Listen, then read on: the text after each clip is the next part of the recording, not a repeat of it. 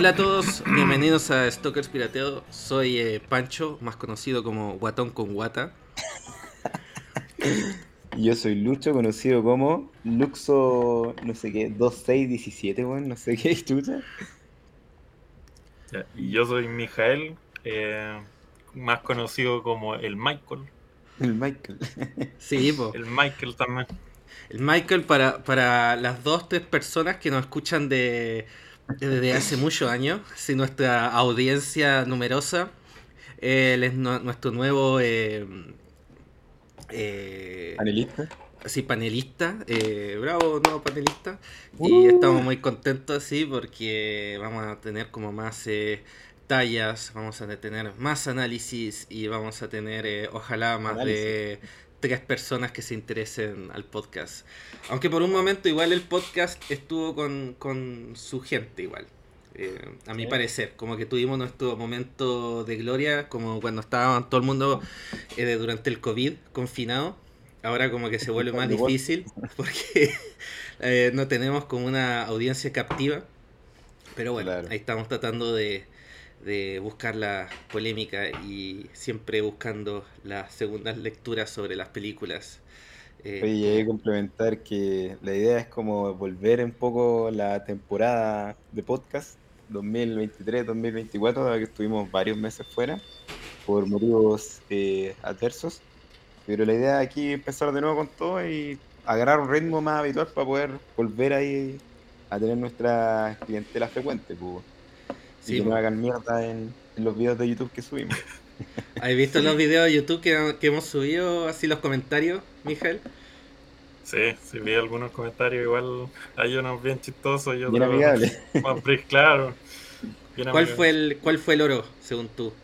Sí, el, el, el- eh, tu favorito. Ah, el del eh, el que tenía más vistas, pues no me acuerdo de qué peli Ah, era, pero el que los, eh, los hacían bolsa como de temas de... Pero e- e- ese era uno de los de los más cuáticos que vi. Pero no, en el internet hay de todo. Y quería agradecerles también la bienvenida, cabros. Y bueno, decir que quizás no va a haber tanto más análisis, pero más hueveo sí, sí puede haber. De todas maneras. Eso es lo principal, para eso viene la gente. Porque ya establecimos que no somos un podcast cristiano. Para la gente que sepa, mucha gente, alguien parece que no- nos alegó eso, que tratábamos mal con... Sí, fa- faltábamos el respeto al cristianismo. Entonces, bueno, al final, eh, sin ir más lejos que eso, eh, ¿qué películas satánicas han visto últimamente? ¿Qué, se cuen- qué es lo que han consumido como medio eh, satánico, diabólico últimamente? Yo el viernes vi por primera vez Halloween, la de George Carpenter. Y sabes que la encontré bien mala la wea, pero mirándola en retrospectiva y todo ese análisis, como ya no podéis ver el pa- pasado con ojos del futuro, sabes que igual era buena. Así como que. ¿Tú cachai que esta wea es como el pináculo de las películas de terror que después vinieron en los años 80, 90? Y me risa que la temática parte desde ahí, así como que es que son adolescentes que quieren puro tirar, ¿cachai? Y como que el asesino siempre se aparece cuando los buenos están como en esa, ¿cachai? Y, típico que todo gira en torno muy a la cultura como blanca norteamericana, ¿cachai? Con todo su rollo así como, oh, ¿con quién voy a ir al baile? Eh, o no, ¿por qué no soy la chica más linda? Entonces me parece que desde ahí como que viene toda esta onda que después se, se perpetúa en las películas de terror que uno ve más adelante. Siempre un poco la misma lógica, el, el asesino con el cuchillo, la máscara. ¿Y te, y te habéis fijado la misoginia de esas películas que siempre como la buena más puta Sí. es la, es la que recibe como La primera más- en morir, ¿cachai? La primera en morir, así como, como ah, y el segundo un negro, pues, bueno. El Sí, segundo un negro, claro. Sí. No, y siempre la mina como que se salva es como la más santa, la cartucha, así como la, la única que es distinta, ¿cachai? Sí, la cristiana justamente. La Sí, cristiana, pues, weón, Sí, la, po. la que era buena. Entonces es divertido un poco cómo ese reflejo fue evolucionando y no cambió mucho, porque ahora tú veis las películas de terror y siguen un poco en la misma lógica. totalmente, po, totalmente, sí. Sí, yo, yo la... ¿Tú qué has visto, Mijael? ¿Qué has visto últimamente? Así como películas satánicas, más que películas satánicas, estoy Lo que viendo sea, lo que la sea. Satanismo de. entendido de como algo grande. Claro. No, estoy viendo la eh, otra temporada de Goblin Slayer que está saliendo ahora, un anime que es bastante, o sea, empieza básicamente con la imagen de los goblins como era antiguamente, que en realidad son como más rancios, ¿cachai? Como que los buenos quieren matar y violar, básicamente. Chucha. Es como esa la, la imagen, ¿cachai? Y la weá es como súper violento el inicio de la serie y después se va como calmando, ¿cachai? Y vais como entendiendo los trasfondos de los personajes y toda la weá. Y el weón, creo que el, el personaje principal como que perdió la familia, una weá así, y se dedica a matar goblins, ¿no? Puta, es como un neonazi contra los goblins, ¿no? ¿Ah? Es como un Sí, neonazi es contra como los un goblins. poco... Sí, un neonazi contra los goblins, pero es como historia americana X, pero con goblins. Sí, es como... Oye, Como que- la imagen y es como típico así como medio hentai, así como que mira muy chica, voluptuosa, De hecho- con goblins. así. Sí, de hecho es bien como de esa imagen, ¿cachai? Eh, no sé si han visto también Helsing, que también el mangaka de esa weá era como bien, eh, bien ligado al mundo como hentai y después se dedicó a hacer esa weá. Entonces, Que también es como bien, bien satánico. Helsing se llama la otra. verse. Helsing. Mira, ¿eh? Oye, ¿recomendada la serie? Eh, Goblin Slayer al principio era- la vi, la empecé a ver más que nada por como la polémica que armaba, porque igual me gusta ver weas como que están armando polémica, ¿cachai? Como para cachar qué onda. Y al principio la encontré como mala, ¿cachai? Y todavía la, la segunda temporada empezó mal, ¿cachai? Pero como el final de la primera temporada estaba bien buena. Como que había llegado bien a un, a un buen nivel de, de desarrollo de personaje y la historia estaba como súper entretenida. Pero como toda esta wea al final eh, depende mucho de como los arcos que van armando. Sí, Claro. como que no se terminan nunca. en estas Sí, hay weas que no se terminan nunca. pues. Bueno, de una hecho, historia buena así como tanto con- tiempo, weón. Con Attack on Titans me pasó esa weá, Mm, ¿cachai? sí. Como que la alargaron tanto que ya me terminó aburriendo. Y se desinfla la trama, pues, o sea, parte súper Sí. bien Shingeki, pero después cuando empezáis como a revelar todo, como que termina decepcionando, me pasó a mí un poco. Como que me gustaba más cuando no sabéis qué onda todavía. Weón, a mí Sí, lo que me pasó con Shinjeki, que al principio, viste como que justo al principio como que decía, estaba como el, el papá del, ya ni me acuerdo cómo se llama, el papá del protagonista, y decía, ¿Sí? oye, acá todos los secretos del mundo están en este sótano en la casa, ¿cachai? Claro. Está todo acá abajo, está todo acá abajo, y te lo, todo. te lo voy a mostrar como hoy día en la tarde cuando volváis del colegio. ¿Cachai? ¡Oh, De- justo Después de la la weá! 11. Y después justo aquí a la cagada, ¿cachai? Y entonces como que el weón y justo como que va a ir a, a la casa y, y va y pasa otra weá, pasa otra weá. Y como que lo largan durante temporada. De hecho, no sé si al final llegan a la casa. Supongo que llegan a la casa o, o quizás se les olvidó. No, o sea, al final Y- entra a la casa, pero es A- como al final, al final, final entra a la casa. No, es como, digamos, No, no los dos tercios de la serie, ¿cachai? Sí. Es súper tarde, pues weón. Sí. Así que dos tercios como, no sé, como botaba la basura, pero bueno. Eh, eh, sí, yo, yo lo que vi últimamente, eh, que es satánico, eh, un, satani- un satanismo secular, digámoslo así, no, no, no sobrenatural, pero un satanismo... eh, estuve viendo harto reality últimamente, estuve viendo... eh, ¿Pero eh, reality de allá de Francia o no, un chilenos? reality gringo que a mí me fascina, que se llama 90 Day Fiance, que es un reality que consiste Ah. básicamente, básicamente para la gente que no sepa, eh, en Estados Unidos hay una visa que supuestamente si tú te, te comprometes para casarte con alguien en el extranjero, puedes traer a alguien, a esa persona, a Estados Unidos, pero tienes 90 días para casarte con esa persona, desde que llega hasta que se casan. Entonces, como que el- la producción es genial, porque ve al, al tipo, que son unos personajes, son unos goblins, básicamente. Eh, son horribles. bueno, Hay gente que no está lejos de ser goblin. Hay gente que no está lejos de ser goblin. Como De- una rusa, una wea así. Sí, y van como a Marruecos, van a Rusia, Filipinas, como y los siguen, ¿cachai? Y, hay momentos que tú decís, puta, weón. Y eh, había, había un weón que efectivamente era un, es un goblin, literalmente un goblin como que se ve igual. Y el weón va como a Filipinas, ¿cachai? Y un gringo. Y va donde una filipina, que el weón tiene 55 y la, la filipina tiene como, no sé, 23, ¿cachai? Así como totalmente rompiendo toda ley, así toda regla. Y el weón va y como que la buena lo lleva, lo lleva a su casa y como que está la familia la filipina, hola, bienvenido. Y el weón lo primero que dice es como, weón, qué chucha, ¿dónde están las ventanas? Así como que, ¿dónde me vine a meter? Así. Y, y bueno, bueno, siguiendo como es, es una, un reality que lleva como muchos años. eh, y ahora como que hubo como los casos como más emblemáticos del reality. eh, le hicieron como un spin-off que se llama 90 Day The Last Resort. Así como el último recurso. Que, Claro. que- pero también como que tiene un, eh, un juego de palabras con el resort, que es como el, el hotel. Claro. ¿sí? Y llevan a como los casos más emblemáticos que tienen problemas de pareja y los llevan para decirles, oye, eh, tenemos unos psicólogos para ayudarte, para resolver sus problemas de pareja, etcétera, etcétera, etcétera.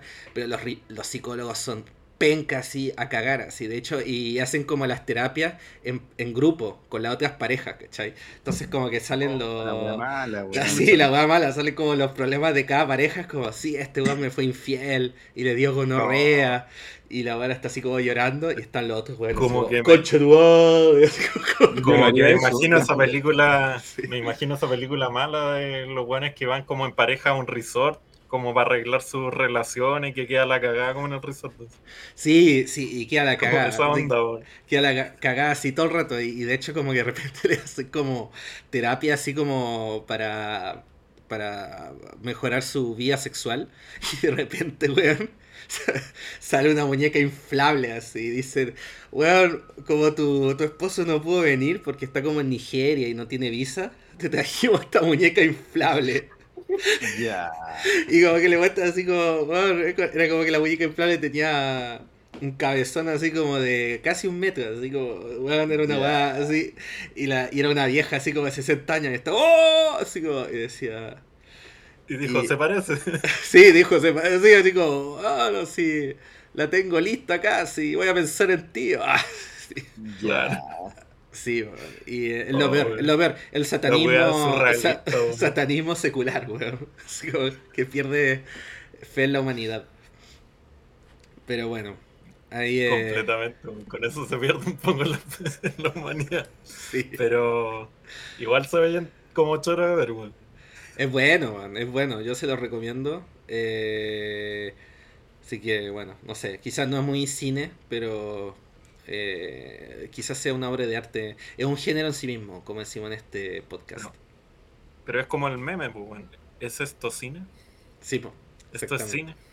exactamente. Cualquier weá puede ser cine, pero bien tratado. Claro. Bueno, eh, hablando de satanismos, eh, vamos a mm, hablar un poco de la película que vamos a hablar hoy día, eh, Barbie, de que salió este año, el 2023. Eh, y bueno, como quisimos hablar de esta película, por, eh, en especial por el fenómeno que ha causado, asociado con Barbenheimer, eh, con el Hollywood actual. ¿Qué opinas tú, Lucho, de, de- de- de- del furor que causó esta película? El fenómeno. Mira, es bien interesante porque eh, una de las cosas que yo creo que es evidente de la película que los tres vamos a compartir es que una campaña de marketing súper, súper fuerte, así como, y no así como focalizada, sino que fueron muchos meses donde empezaron así como ya, típico las noticias, así como, mira cómo se ve Margot Robbie con este otro weón del, puta se me olvidó el nombre, pero el quién, vestidos de Barbie, ¿cachai? Mira los weones en Las Vegas, después ponían como carteles rosados, ¿cachai? Y un montón de wey, y los días ya previos, puta, me acuerdo que hasta la alcaldesa Matei salió así como a... No. Puta, hacer show, weón, en el ¿Estáis cine todo rosado, weón, está la... Puta, toda la prensa, ¿cachai? El, el jet set ahí metido y tú decís como, weón, esta weón no pasaba antes, o sea, no pasaba hace rato, porque yo sabía que antes las películas las promocionaban con este, con este furor, pero yo creo que llegaron un momento en que dijeron, sabes que esta weá no, no da rédito, pero con Barbie como que volvió a funcionar esta fórmula, entonces eso fue una de las primeras weas que a mí me impactó harto, no sé cómo le vieron ustedes al menos eh, el tema del preámbulo de la película y el fenómeno que generó antes incluso de que partiera. Sí, sí, no, sé- no, no sé, yo, yo la verdad que me chocó lo que dijiste sobre Evelyn Matei, como que me cuesta po. sacarme esa, esa, esa imagen de la cabeza. Pero, ¿sabéis qué? Eh, Barbie, sí, weón. fue, fue una campaña de Barbie marketing. Mil, pero Barbie. Sí, Es una Barbie de, Barbie de facha, He-Man, sí. Fue una campaña de marketing así eh, genial. eh, igual, igual, no, s- no sé. Es que era, había como muy así visualmente la, la película es como bien así, llama la atención, como que se aprovecharon un poco de la, de la, eh, de la mm, identidad visual de la película para hacer una campaña de marketing bien buena. Así como que ahí había carteles de Margot Robbie, así, onda en Barbie por, todo el por todos lados, ¿no? Así es. Bueno, completamente. El, Lucho parece que fue a hacer una pausa técnica, pero como somos comunicadores eh, eh, profesionales, vamos a seguir. Eh, pero sí, Mijael, ¿cómo fue tu...? De, hecho, en varios cines estaba como la, caja de Barbie para que la gente se sacara la foto, ¿cachai? Como que el marketing estaba muy bien pensado en realidad. Si uno, eh, si uno le pone ojo a eso, como que se da cuenta de que realmente lo hicieron muy, muy bien. Como que Mattel trabajó muy bien el marketing de la película. Y de hecho hay unos temas con el marketing como dentro de la película que le decían como, por ejemplo, no, no sé si se acuerdan de esa frase como, no, si quién no nos importa. Ya, pues esa fue una frase que dijo Mattel realmente respecto a que querían hacer merchandising dentro de la película de Barbie, como con las poleras de quién, como la misma onda con, con Barbie, y le dijeron que no, que no podían tocar la figura de Barbie por temas legales y toda la weá, y le preguntaron, ¿y sobre qué? No, no hay problema, así que no nos importa. Y eso quedó dentro de la película, ¿cachai? Sí, porque sí, pues. Oye, y eh, quizás eso como que no es parte del guion, pero quizás parte del contexto. ¿Qué, qué opinan de, de, Barbie? ¿Qué relación tienen ustedes con Barbie? Hablando del... del eh, no sé, quizás Lucho, tú puedas empezar tu relación con Barbie la práctica de Barbie siempre ha estado como omnipresente eh, dentro como de la cultura porque es como la Coca-Cola, ¿cachai? Es, una marca ya, es un producto tan transversal que puta, debe estar en todos los idiomas, en todas las culturas, tú decís la palabra Barbie hasta en China van a entender qué es, ¿cachai? Es como la Coca-Cola. Pero así como dentro de mi vida, pucha, para mí la Barbie es un juguete y nunca salió más allá de eso y un juguete bastante como incomprensible para uno y no lo digo como desde una mirada patriarcal, sino que eh, esto es un punto importante. Siempre los juegos de hombre, al menos cuando yo era pequeño, tenían un rol como más entretenido, ¿cachai? Por ejemplo, los juegos de, de hombre eran, no sé, pues, dinosaurio, el Max Steel, ¿cachai? Que tenía pistola, eran mm. como weas más de acción. En cambio, los juguetes para niñas eran como las Barbies, ¿cachai? Que, ¿Cuál es la gracia de la Barbie? Que le cambiáis ropa, pues. Entonces, puta, a mí me pasaba que, obviamente, encontraba fome la Barbie, y era tan fome que incluso mi hermana encontraba más entretenido mis juguetes, weón. Y, y con eh, mujeres más grandes que he hablado, mm, varias veces me he pillado con esta misma tónica, así como, oye, sabes que yo odiaba la Barbie porque en verdad era muy fome comparado con los juguetes de hombre. Entonces, claro, hay un componente ahí como de que, no sé, eh, incluso para la mente de un niño era difícil imaginarme como que me entretuviera una Barbie. Pero hay gente que sí veía eso, y eso creo que yo nunca lo tuve o nunca lo desarrollé de niño. No sé ustedes cómo fue su experiencia con la Barbie. Sí, no sé, Mijael, eh, tuviste una experiencia desde con mi experiencia, sí, cuando era chico jugaba con Barbies porque tenía como una amiga, eh, cuando era bien, bien chico, que me invitaba como a jugar con ella y obviamente tenía Barbie, ¿cachai? Y yo obviamente jugaba como más figura de acción quizás en esa época, pero siempre lo he visto como bien relacionado también a las figuras de acción, pues si uno se pone a pensar también la figura de acción es como la, la versión masculina y claro, viene como con su, su equipamiento, toda la weá, pero es como la, bajo la misma lógica un poco y siempre lo he visto como bien ligado, porque eh, uno cuando es cabro chico como que juega con todo, ¿cachai? Y al mm. final como que más que jugar con el Ken y la Barbie, muchas veces se da como la dinámica mezclada como eh, la Barbie con figuras de acción, ¿cachai? Como, como en Toy Story. Como en Toy Story, una vez así. A mí me pasaba que la, la, la Barbie siempre era como... Era como que era dueña de su dominio. Como que de verdad Ken no importaba, ¿cachai? Incluso como que el Ken uno lo botaba a la basura y uno lo reemplazaba por el Max Steel. Como que el Max Steel era el pololo del Ken, ¿cachai? Incluso un dinosaurio, así el dinosaurio de Toy Story. Eh, hacía medio sofílico esa pareja, pero incluso cosas así, ¿me entiendes?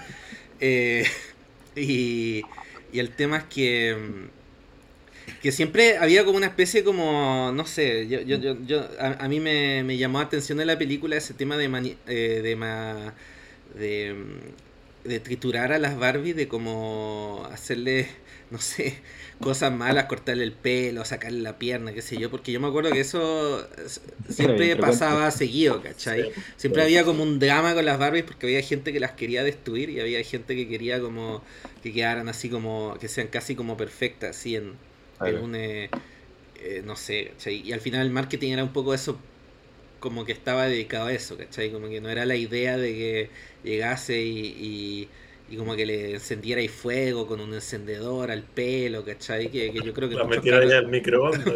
sí, sí. Claro, como para experimentar nomás, pues. Sí. Pero yo, yo hicimos hartas cosas así. Yo me acuerdo que tenía una amiga que tenía harta, una vecina, y, y como que tenía sus Barbies que eran como ya, así como, no, esta Barbie es... Cuidado, Es buena. ¿cachai? No, no, no la toquís, ¿cachai? Porque era como una amiga que tenía dos, una, una amiga que era mayor que yo, como dos años mayor que yo, y tenía eh, dos, eh, dos hermanos, uno tenía mi edad y uno era menor que yo, y era como un poco como la jefa del grupo de los vecinos, eh, porque ella tenía como más edad, era la más grande. Y entonces como que ella igual como que siempre no, no sé si, como, como dice Mijael, como que no, nos mostraba esas cosas las Barbies, como onda, oye, juega con Barbies, qué sé yo. Y, y siempre como que había esa lucha, así como, o las destruimos, cuál podemos destruir, cuál podemos como... Ese era su forma de jugar. Más, Sí. más primate al final. pues. Sí, sí, más, más primate. Sí, exactamente. Pero bueno, así eh, ya que se eh, no, no hicimos el vínculo con el, con el concepto, eh, ¿qué, qué- qué- qué- ¿cuáles impresiones tuvieron la, la- cuáles fueron las primeras impresiones de la película? Eh, es que es que les afectó el concepto de la Barbie así como el juguete o, o, o como que les importó, importó un pico, así que perdón. Mira, como eh, retomando un poco la- el vínculo con la pregunta anterior. Claro, en el fondo se hizo harto preámbulo como de esto, pero eh, también está el planteamiento, bueno, de qué se va a tratar la película de Barbie, porque no es la primera película de Barbie. Y yo creo que todos alguna vez vimos en la tele alguna película de Barbie y eran como muy así como el cascanueces, eh, el lago de los cisnes, ¿cachai? Muy, sí. como que no eran películas realmente de acción o cosas como para entretener. Entonces, la gracia de esta es que además de tener personas, hacer live action, era como que tenía todo este componente como feminista, ¿cachai? Eh, eh, progre o antipatriarcal, ¿cachai? Entonces, eso era como ya el enganche y además era como comedia.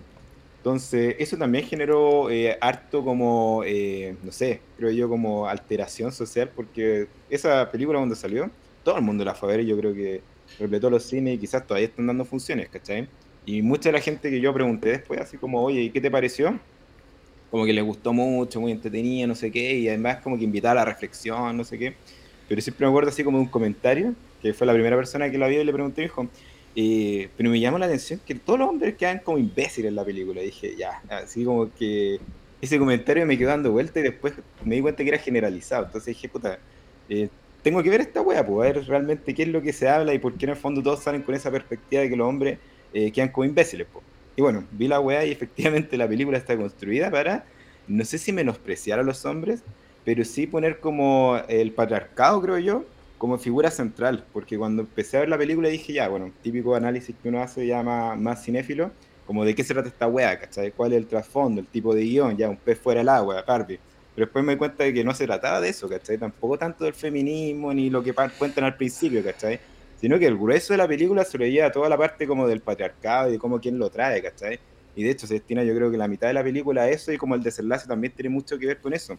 Incluso queda en segundo plano algunas cosas que pudieran haber sido mejor explotadas, como el tema como del existencialismo de Barbie, ¿cachai?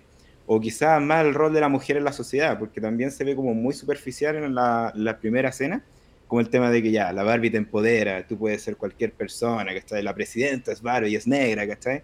Pero todo eso después como que queda solapado porque es como demasiado progresista y, y eso también me, me quedó dando vuelta cuando vi la película. Dije, esta weá dispara para todos lados, pero sí hay algo que creo yo que quedó en el consciente es como el tema de la burla y la sátira hacia el patriarcado. Y creo yo que eso es como, creo yo, lo más comentado, porque también genera mucha controversia, sobre todo para el público más como, no sé, school shooter, así como niño rata de Reddit, que yo creo que también le molesta mucho, o, alguien más reaccionario, eh, esta visión donde en el fondo los hombres quedan en ridículo.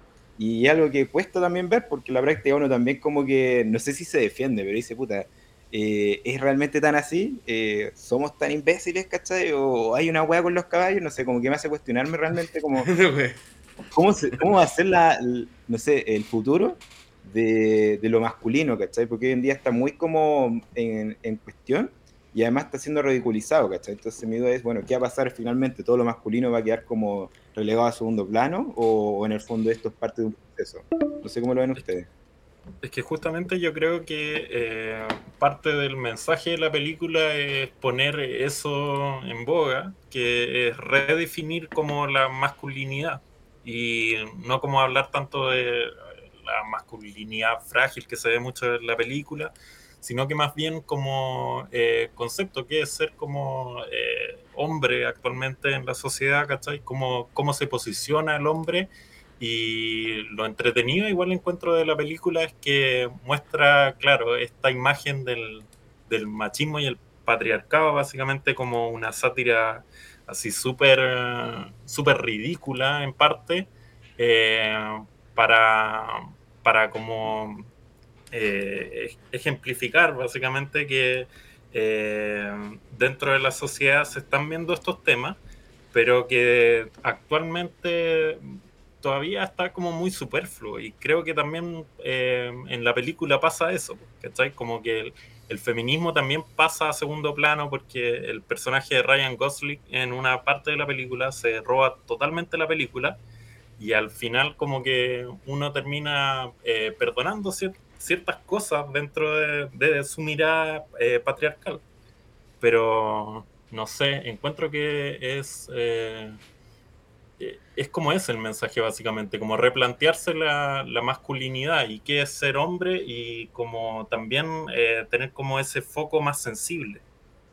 Que de... Igual, a mí, la, a mí, la, primera impresión que me dio, que la verdad que la, aprecié harto la película, voy a, voy a ser bien honesto, la, me... No sé si la aprecié porque no sé si la ha pasado que tenía un concierto y algo que querían ir a ver, no sé, como que van, incluso si la jugada es mala, eh, uno le gusta porque uno quiere ir a verla. Entonces como que igual quizás tengo un sesgo ahí, eh, quizás caí en el palito y, y caí en el marketing. Pero a, a, mí me gustó la película, la encontré chistosa. Igual había partes donde efectivamente como que no era como el, el eh, como que había partes que como que no, no me gustaban, así como partes que, que se, eh, creo que la película como que se tomaba demasiado serio a sí mismo y llegaba como una, pero siempre llegaba como una superficialidad y como que le quitaba un poco el peso a la película que era como una comedia, qué sé yo, por ejemplo, había dos escenas como eh, la escena donde salía la creadora de la Barbie eh, y la escena donde salían los discursos de la alma gemela de la Barbie también, América Ferrera. Y, y bueno, creo que lo, lo, lo, que me pasa con esta película que igual no sé si es como algo malo, eh, creo, creo que encuentro que está dentro de sus parámetros, es una película de estudio, es una película... Eh, que dentro de todo creo que pudo empujarlo más que pudo dentro de los límites que tenía como eh, asociado. Eh, y quizás como que lo, lo, quizás como que no fue como andando más en temas como que no, más allá, o sea, ¿me entiendes? Como que nunca hubo como una discusión sobre eh, la propiedad intelectual, por ejemplo, que hubiera sido interesante, ¿cachai? ¿Acaso Barbie como que todo el mundo puede hacer una Barbie? No sé, ¿cachai? Un montón de otros temas que uno dice como que al final siento que la que como que la, la, la, la, cultura como mainstream como que avanzó hasta este paso, a este punto, y quizás esta película como que le dio un pequeño empuje hasta cierta dirección, pero no me parece como muy extraña en cierto aspecto. Y quizás como que el aspecto... Eh, eh, hayan aspectos como que quizás son fáciles, ¿cachai? Por ejemplo, el tema de que los hombres son tontos, qué sé yo, que... La verdad que puede ser, ¿ah? Yo creo que yo creo que hay harta gente estúpida. pero hay algo de Hay algo de verdad, hay algo verdad, si no 100% falso, pero a lo que voy es que eh, es que eh, eh, sí, ¿cachai? Es fácil, ¿cachai? Es fácil decir eso y no y no establecer otra dinámica de cómo la gente se cría, ¿cachai? ¿En qué, en qué sentido quizás como que también hay, hay ciertas mujeres que ganan un poco de esto, eh, eh, una especie de como mm. competencia, no sé, mea perversa, como para criar a la gente de cierta manera, no sé, ¿me entiendes? Eh, era bien plástico todo, digámoslo así, que es de esperar al final de una película, y yo creo que al final esto es como ver agua en un oasis, en un desierto, así. Porque al final, eh, yo no sé, las últimas películas que he visto en el cine fui a ver eh, Guardianes de la Galaxia 4, una cosa así. Y qué palo yo, así. y Barbenheimer, eh, como que igual nos dio como contenido, ¿me entiendes? Como que igual está. Yo creo que eso lo aprecié. diciéndolo así, a mí me gustó más Oppenheimer que Barbie. Porque sentí que no tenía como estos como vacíos, como que tenía esta película Barbie, tenía estos vacíos como eh, de fomedad, digamos así, donde se perdía un poco como el hilo eh, lúdico de la película y surrealista. Sí, ah, y, ahí complementando, Pancho, que igual, claro, tú lo dijiste, pero hay que igual hacer el énfasis que, claro, es una película de Hollywood, o sea, no podemos pedirle ver al olmo, entendiendo que eh, como el gran paso acá es como que esta weá sea parte del mainstream, vale decir, como como que una gran producción de Hollywood se atreviera a hacer una película sobre el patriarcado, ¿cachai? O del feminismo. Porque antes de esto, igual las grandes películas, no sé, pues estoy hablando de Marvel o películas de ese estilo, tocaban como el tema del feminismo, pero muy mucho más ligero que Barbie. Pues me acuerdo una de las primeras escenas que yo vi, así como que dije, oh, esta weá es como que feminista, pero penca. Eh, fue una película de acción, tipo, no sé, por los, los Avengers, ¿cachai? Una escena donde como que justo en la batalla final de repente todas las mujeres se alinean y como que van a combatir al malo. Y tú dices como, oh, esta weá es como weá feminista, ¿cachai? O, la weá de la, Mujer Maravilla, pero igual era muy penca, ¿cachai? No se trataba el tema y este como que subió un poquito más en la barrera, pero aún así es muy ligero y, y tenés que estar pensado que, que, no es una película que va a cambiar el patriarcado ni está pensado para eso, ¿cachai? Simplemente mover un poco la cosa porque la gente lo está pidiendo y saben que esto es redituable. Entonces, de alguna manera igual es una conquista social una conquista social entendido de que cuando ya llega a Hollywood al menos significa que, oye, eh, podéis redituar de esto y para eso en el fondo tuvo que pasar harto. Por ejemplo, no sé, pues, que Luca, que es una película sobre dos cabros homosexuales que se casan, eh, se enamoran y toda la weá, sea una película de Pixar, puta, también tuvo que pasar harto tiempo, ¿cachai? Y es tanto que hoy día, puta, tú veis Luca y ni siquiera te, llama la atención, ni siquiera fue como tan noticia, porque ya era parte del mucho, rato, el tema de la mucho tiempo.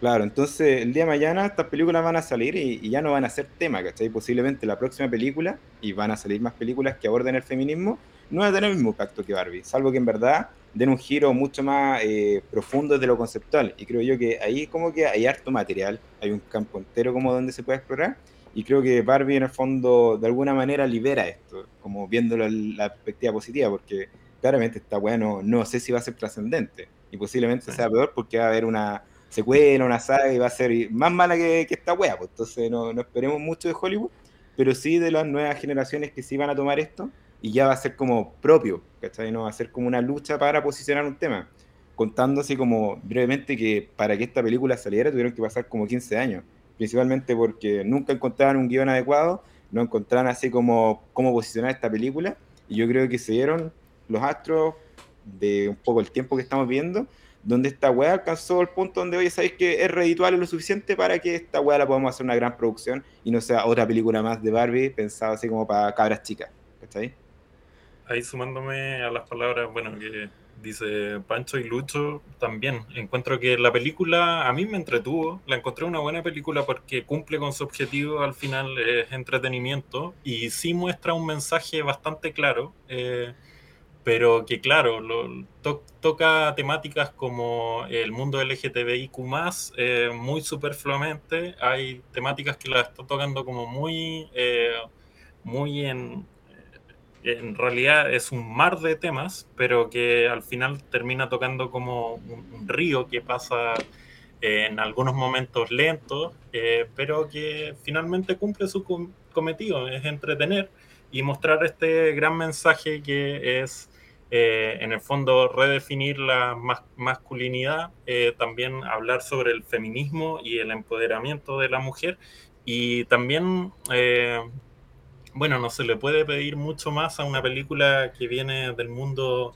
de Mattel y Barbie, básicamente, pero que sí, sí está cumpliendo con, con, entregar esta información y este nicho, y es decir, es es sumamente impresionante también ver como la, figura de, Barbie hablando de feminismo también. Es como algo, incluso en, épocas pasadas podría ser hasta contradictorio. Pero acá, eh, como dice Lucho, se dieron eh, todos los astros para que, para que esto funcionara y funciona bien. A mí, como les digo, me gustó la película porque cumple con eso. Vale, la, la película me, me, hizo pensar a, a como la, la, ideología girl boss, no sé si conocen eso, como, bueno, se, no. Se, es como, es como, no sé, es como la, la girl boss, es como, no sé, como la persona como feminista, qué sé yo, que es como, oh, voy a llegar a ser... Eh, eh, presidente de Estados Unidos. Sí, mujer, o, o, gerente general que va y yo también voy a poder eh, lanzar bombas y contaminar y oprimir a otra gente, ¿cachai?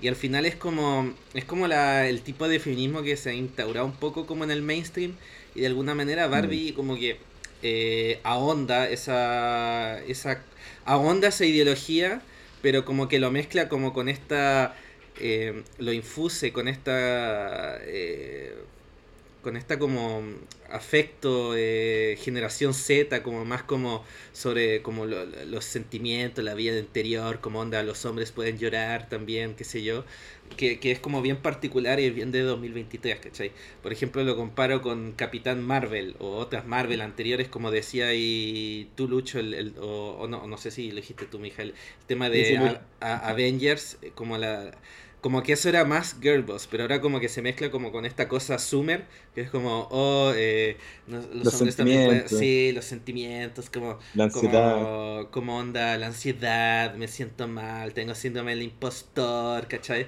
Que literal había una escena donde mismo lo, lo mismo es como la, la, voz de la película es como puta, weón, es ridícula esta escena del síndrome del impostor porque está Margot Robbie diciendo que no es bonita, pues, como que weá. claro, es como, hacen parodia dentro de la película. Sí. sí, ¿cachai? Y es como.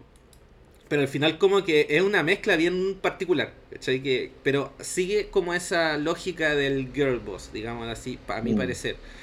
Eh, no es como una cosa media como de liberatoria, como diciendo, oye, ¿sabéis qué? Eh, eh, estamos explotando a mujeres como en Bangladesh para producir, eh, no sé, ropa, ¿cachai? Y es como que estamos aprovechando de que no, no tienen como ayuda como en los hospitales, no tienen servicios públicos, etcétera, etcétera, etcétera.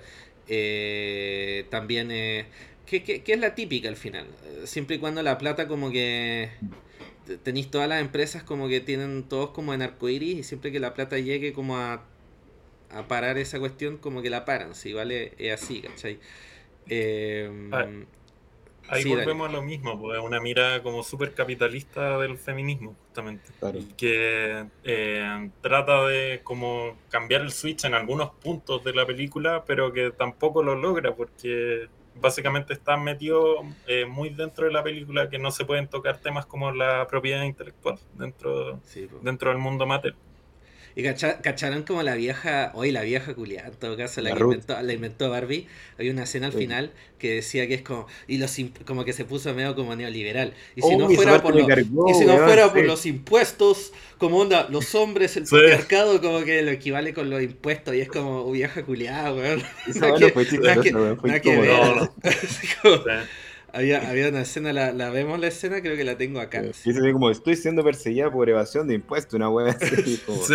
Ah, ¿por qué esa wea debiese ser divertida, weón? Sí. Y eh... Un poco más adelante, creo, ¿o no? Sí, creo. Ahí está. Ahí está. A ver, espérate. Ahí está. ¿Qué dice?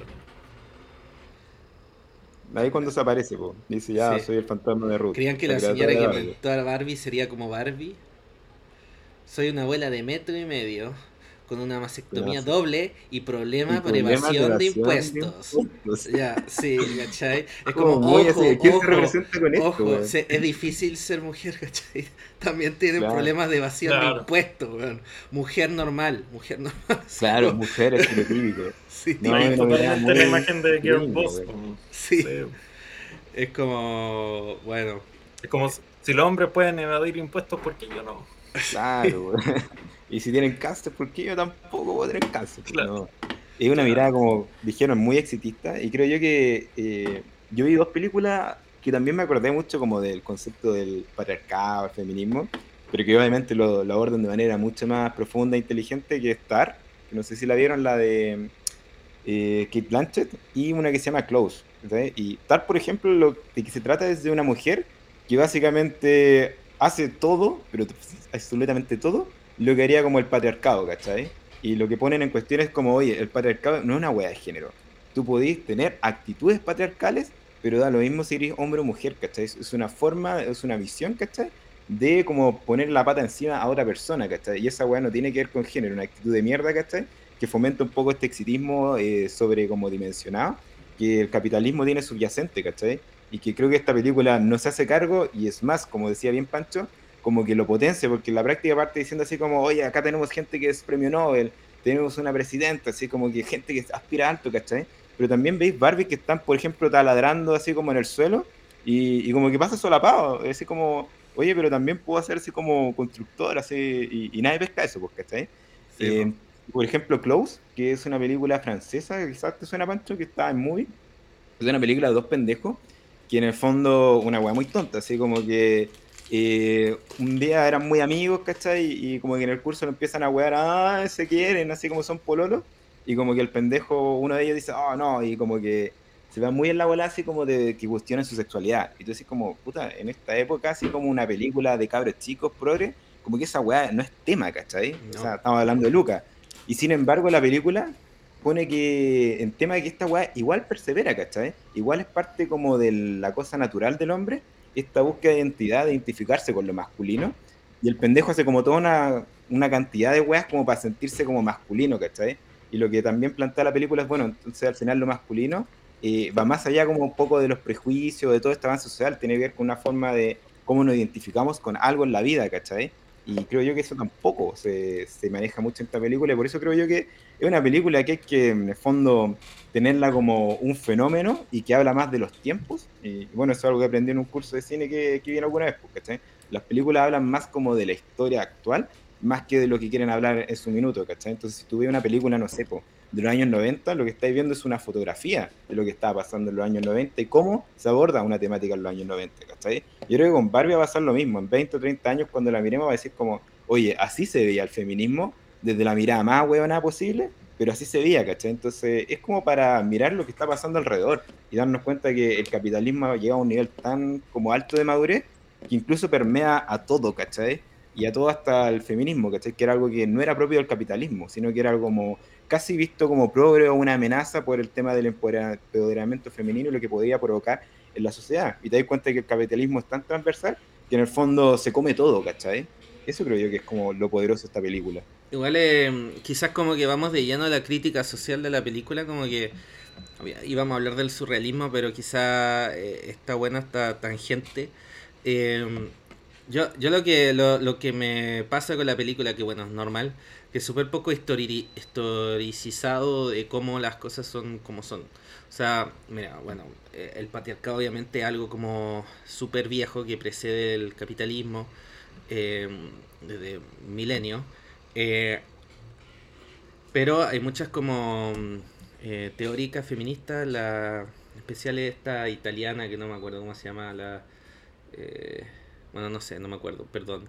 Pero, hay, una, hay una teórica italiana como bien famosa que hizo como esta, que fue como la primera que hizo como esta cosa de las casas de brujas, como que hizo el estudio de las casas de brujas en, en la Edad Media, no sé si les dice algo eso.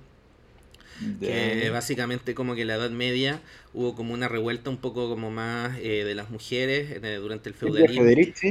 Sí, eso, la, la Federici, sí.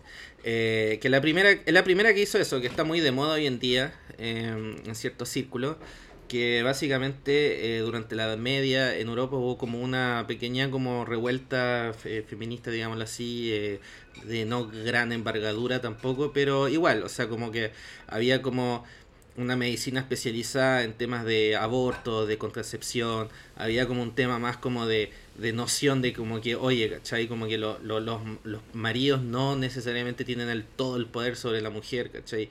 Eh, y un tema eh, también en cierto, bueno, eh, como un feminismo popular, ¿cachai? Obviamente dejando de lado como los, los feminismos de, de corte, de, de, los reyes, las reinas, etcétera. Pero y que la casa de bruja, el hecho de quemar mujeres en la acusarlas de satanismo, de brujería, era un poco una reacción a eso. Y eso dio como un terreno fértil para que el capitalismo surgiera. ¿Por qué? Porque básicamente había una expropiación de recursos.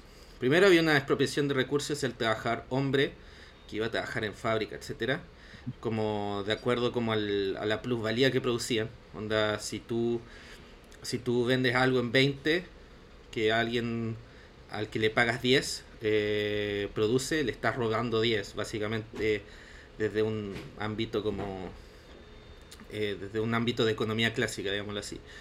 Eh, pero el hecho es que esos 10 que daba el, el, que recibía el hombre, había un trabajo detrás, ¿me entiendes? Había un trabajo detrás que beneficiaba, que servía para beneficiar a la sociedad, también los capitalistas, pero también al obrero, que era el trabajo de criar a los hijos, mantener la casa, etcétera, etcétera, etcétera. Entonces como que había como una doble expropiación, ¿entiendes? Y como que dentro de como esa como cadena, eh, la expropiación de las mujeres, el patriarcado, hicieron que eh, básicamente se pudiera eh, surgir el capitalismo. Entonces está asociado. Obviamente, em, una de las primeras cosas fue como la, Segunda Guerra Mundial, como el, hecho de que como que por un momento como que empezaron a hacer falta los hombres ahí como que eso le dio el hincapié para decir ya, integremos a las mujeres como a, a, la, a la fuerza laboral. Pero eh, como estos grandes como donde murieron como millones de hombres de una, ¿cachai? Como en, en el curso de 30, 40 años. Y hubo como esa adaptación, ¿entiendes? Pero al final, eh, dentro de todo, como que si lo vemos así, históricamente está como bien integrado el, el, em, el capitalismo y el patriarcado bajo el ángulo de eh, hay gente que está dedicada a la reproducción de la sociedad y a la cual no le pagamos su lo que le deberíamos pagar. Eh, obviamente Barbie no, no toca nada de eso, ¿cachai? El problema es que la gente es tonta, eso es todo, ¿cachai? Pero obviamente es como el, el, el, tope, el tope que va a haber. O sea, si, si empezáis a tocar eso, es como decir, oye, ¿sabéis qué? Eh, yo me ocupo los hijos, yo me ocupo la casa, qué sé yo, eh, yo deberían pagarme, ¿cachai?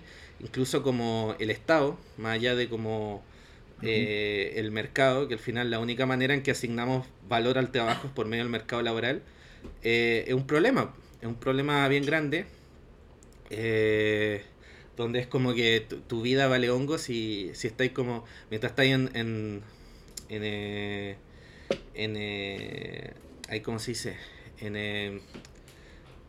en paro paternal, no maternal, no sé cómo la... Hay como No, cuando, cuando tenía un hijo y después como que... Postnatal y prenatal. Sí, cuando estáis en postnatal como que más o menos valía hongo para la sociedad y una carga y al final no, porque. Estáis haciendo un gran servicio, estáis renovando a la sociedad. Y, y, yo creo que está vinculado, está vinculado al hecho de que haya tasas de fertilidad bajas, eh, el hecho que como que nunca hemos como hecho como esa especie de, de switch y decir, oye, ¿sabéis qué? Estamos no pagándole lo, correcto a gente que se dedica a reproducir la sociedad, tanto sean hombres como mujeres, que bueno, tradicionalmente son mujeres, pero da lo mismo, ¿cachai? Si al final da lo mismo. El hecho es que como que no, no nos tomamos como sociedad, no nos ponemos eh, de acuerdo a pagar a eso de manera correcta. Y por el arrastre histórico que existía antes, eran las mujeres que hacían eso. Pero hoy en día, quizá en el futuro, no sea más así. Quizá en el futuro, como que ya la persona que va a trabajar va a ser tal tal persona, pero al final el problema de por sí eh, subyacente sigue ahí, ¿cachai? Que es como que hay un sistema que está predando en, en como la buena voluntad de gente que quiere reproducir la sociedad. ¿Entiendes? Como que eso... Es que... Sí de hecho, quizás históricamente lo que sí toca en parte la película y que obviamente no sé si lo hicieron intencionado, pero se, da así, es que partimos de un matriarcado dentro del mundo de Barbie, eh, que está muy ligado a cómo era la, imagen eh, prehistórica, por así decirlo, de, eh, de como el rol de la mujer las mujeres tenían el rol sacerdotal, eran como las, eh, o sea, están las machis, están como toda la magia dentro del poder de la mujer y también el nacimiento, que es como la renovación justamente. Está todo muy ligado a los ciclos, de, a los ciclos lunares era todo un mundo muy, muy ligado a lo femenino en un punto y que se dio vuelta un poco con la figura de Jesús y otros, otros como curanderos, por así decirlo, que eh, vienen a dar vuelta a esa imagen y eh, dejan de lado el, el, lado femenino y se va como todo para lo masculino. Y históricamente también dentro de la eh, dentro de lo que se, se vio es ese fenómeno fue también durante el Renacimiento justamente que el Renacimiento también dentro de las iglesias empezaron como a hacerle mucho eh, pleito y como mucho, como, eh, ¿cómo decirlo? Como eh, la, la, idea del, de lo femenino vuelve a surgir y María como que empieza a tomar un, peso muy, muy fuerte dentro de la iglesia. De hecho, hay iglesias que se empezaron a asociar como casi, y los trataron casi de secta justamente porque estaban ligando más el lado femenino que el masculino dentro de la religión. Mm. Y Claro, eso es como chistoso que en la película también se, se da de esa forma, que básicamente partimos de un matriarcado en que los hombres no, no, tienen un gran poder, básicamente son como los brutos que se agarran a palo, y que luego eh, se da vuelta esa imagen y eh, luego se replantea un poco. Y yo creo que es justamente el fenómeno que estamos viviendo hoy en día, que mm. quizás es replantearse... Eh, el rol del hombre y de la mujer dentro de la sociedad y encontrar como un, equilibrio dentro de eso. Oye, estoy completamente de acuerdo con lo que dijeron ambos y creo que me está gustando para dónde está leyendo la conversación porque efectivamente eh, ese yo creo que es un temazo porque plantea un desafío como a nivel sociológico bien complejo para adelante porque como decía bien Pancho, y, sea, antiguamente, no sé, en Estados Unidos en los 70 Bastaba con que el hombre trabajara para tener una casa grande, para tener auto, para tener cinco hijos y mantener a la mujer, porque en el fondo eh, el sueldo que se le pagaba al hombre era suficiente para incluso pagar todo lo que implicaba como mantener la sociedad, como decía bien Pancho. Y esta película en el fondo lo que dice es, bueno, en el estado actual, lo que ha ocurrido es que las mujeres han tomado más un rol como propio de lo que era masculino en ese entonces y han seguido una carrera eh, más ligada como al exitismo dentro de lo masculino, ¿cachai? Pero lo femenino realmente ha perdido posición y como se aborda en la película y como se está abordando hoy en día es como que los hombres también tienen sentimientos. Ya, bacán, efectivamente un tema así todo lo cuento, pero no es como constructivo para la sociedad desde el punto de vista de cómo avanzamos, porque efectivamente no hay películas que estén abordando, o al menos dentro de lo que yo conozco, así como el tema de la maternidad o paternidad masculina, ¿cachai? Así como es el hombre el que está asumiendo ahora roles más de doméstico, y efectivamente sí, pero igual es compartido con la mujer propiamente tal, y realmente no se está dando ese valor que decía Pancho de, bueno, eh, ¿qué hacemos con el fondo el premio? A criar hijos, ¿cachai? A mantener la sociedad que se renueve. Hoy en día la gente está prefiriendo tener mascota antes que tener hijos por todo lo que implica. Y el problema eh, es sociológicamente más allá como de que obviamente la, la, pirámide demográfica se empieza a invertir y todo eso tiene un problema de fondo, nos pega esta política, ¿cachai? O sea, el otro día estaba mirando que lo que ha ocurrido en el mundo, y esto es transversal, es que las poblaciones se han envejecido y esto ha hecho que los partidos políticos y los populistas generalmente apunten a llegar a los sectores más bien viejos y conservadores para poder buscar el voto fácil. Y eso es, era algo que se hacía antes con la juventud. Vale decir, como la pirámide se cambió, ya no son las ideas nuevas, las ideas más progres, ¿cachai? Las que en el fondo están diciendo los políticos nuevos, sino que están eh, tomando ideas más bien conservadoras y tratando de llamar al público antiguo.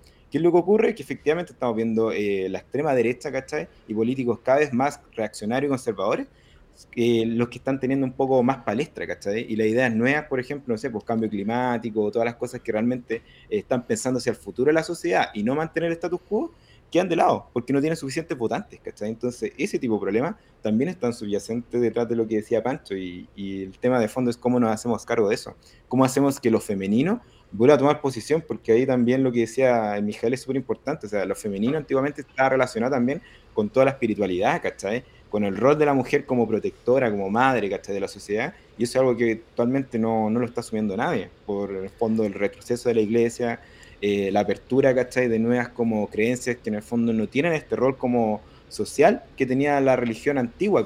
O los ritos de incluso los pueblos originarios, donde tenía una machi, tenía un chamán y cumplía la labor social. Hoy en día tenéis gente que le gusta la astrología, pero no cumple ningún rol social. El tarot tampoco, ¿cachai? La ayahuasca hay un montón de weas más, la gente puede creer lo que quiera, está los chakras, pero no tenía ese weón que se dedica a los chakras y hace una aporte social, pues, ¿cachai? Eh, ni tampoco está haciendo como algún rol para el resto, sino que simplemente es como, oye, quiero crear esta volada como para sentirme bien yo mismo y sanar, pero no tengo mucho impacto. Entonces, es que no hay espacio, no, no, hay espacio para eso, y, en eso como que Barbie como que sigue en esa ilusión, porque yo, yo estoy totalmente en, acuerdo con el que, que, todo se reparte igual, que al final como que seamos agnósticos, como que sea como un tema casi como onda... Eh, no, no estoy de acuerdo con esa cosa como que onda que sigan habiendo como roles definidos, como que al final que cada uno elija lo que, lo que le va mejor. Pero debe haber, eh, no puede ser que al final como que la aspiración sea como onda, eh, hagamos lo mismo que están haciendo los hombres, ¿cachai? Que es como trabajar como, eh, no sé, bueno, yo no, no me pasa eso, pero, pero, pero a mucha gente le pasa como trabajar 12 horas al día, ¿cachai? En una empresa, eh, la dejando, más grande, el auto más grande, y, y, al final tenéis dos personas así y... Y bueno, ¿qué pasa con el resto? Pues, ¿cachai? ¿Qué pasa con la vida en común, en la vida social, la vida de reproducción, eh, se va... Al final cuento que lo ideal sería que todos trabajemos un poco menos, ¿cachai? Todos tengamos la oportunidad de tener desarrollo laboral, pero que trabajemos, no sé, máximo... antes había como solo una mitad de la, de, la, de la población que trabajaba. ¿Cómo puede ser que hoy en día haya la totalidad de la población que trabaja y aún así todos trabajemos más? ¿Cachai? Como que no, no es normal eso. Oye, espera, tengo un dato, solo te interrumpo cinco segundos. Que la otra vez vi que la Edad Media tampoco se trabajaban todos los días, ¿cachai? la gente como que trabajaba en torno un poco a los periodos de cosecha. Entonces, habían épocas del año donde la gente trabajaba y muchas épocas la gente tenía mucho espacio para ocio, ¿cachai? Y era normal y era productivo y funcionaba el mundo así. Pero el capitalismo ha llevado a que, bueno, tenéis que trabajar todos los días, todo, todo el año, ¿cachai? Sí, pues. Entonces, igual eh, Barbie como que participa en esa ilusión. Si al final se llama así, claro, y eso yo creo que es quizás lo, lo como problemático de la película. Em, pero yo les quería plantear una pregunta como sobre el tema de, lo, de los hombres, como porque hoy en día como que hay hartos como gente que busca así como esa identidad como masculina, qué sé yo. Eh, eh, hay, hay, un montón de estafadores por internet, el, el, el, el, el, ejemplo primordial es Andrew Tate, no sé si han escuchado de, de, ese pelado ese pelado desquiciado. Lo hablamos en un eh, podcast. ¿Ah? Creo que lo hablamos en un podcast. ¿Ustedes lo cachan o no? Fue, fue como medio... Bueno, ¿qué, ¿qué, opinan de esos como... Eh, para mí es como un poco como... Está asociado con lo que tú decís, Lucho, como eso de la ultraderecha. Como que onda, como que hay mucha gente que como que no se le da como una visión positiva de del, mundo. Como que al final es como que estos como eh, sujetos, eh, hombres como que se dejan estafar y tienen una, una, una visión torcida de la realidad, pero al final eh, es un poco culpa del hecho que no haya como una visión positiva de la sociedad, que al final lo único que le estamos diciendo a esa gente es como, oye, ¿sabes qué? debería aceptar esto y debería tener más competencia en el mercado laboral, básicamente. Eh, y vienen esta gente que es como que vienen con ideas reaccionarias y que capturan a muchos jóvenes, muchos, muchos jóvenes. Mm. O sea, por ejemplo, por, durante TikTok en cierta época, como mediados del 2022, final del 2022, era así una locura. Así, yo, yo no sé, yo también recibo cosas raras, como me ha eh, misóginas por YouTube. Eh, y yo, no sé por qué no, no soy así, no sé por qué recibo esas weas. Los algoritmos hacen lo suyo. Sí, ¿qué opinan de, qué opinan de eso? De esa proliferación de, de estos como estafadores, estos pelados disquiciados. Andrew Tate. Sí, Andrew Tate. A ver, te doy la palabra a Mijael, así que opinas tú. A ver, ¿qué opino de esa imagen? Como eh, es que lo que pasa es que se están aprovechando también del replanteamiento de la masculinidad para seguir como planteando temas eh, del machismo clásico eh, y hacerlo como por debajo, como por tras bambalina, por así decirlo. Siento que es un poco, es como la imagen del aliado, ¿cachai? El loco que va a la marcha feminista y todo, y se pone la bandera y todo el cuento, y el loco está buscando algo más. ¿cachai? Mm. Entonces siento que eh, eh, lamentablemente como en este proceso de replantear la masculinidad y replantear el rol del, hombre dentro de la sociedad, también va a pasar mucho eso, ¿cachai? Que van a haber como partidos de ultraderecha y de otros... Eh,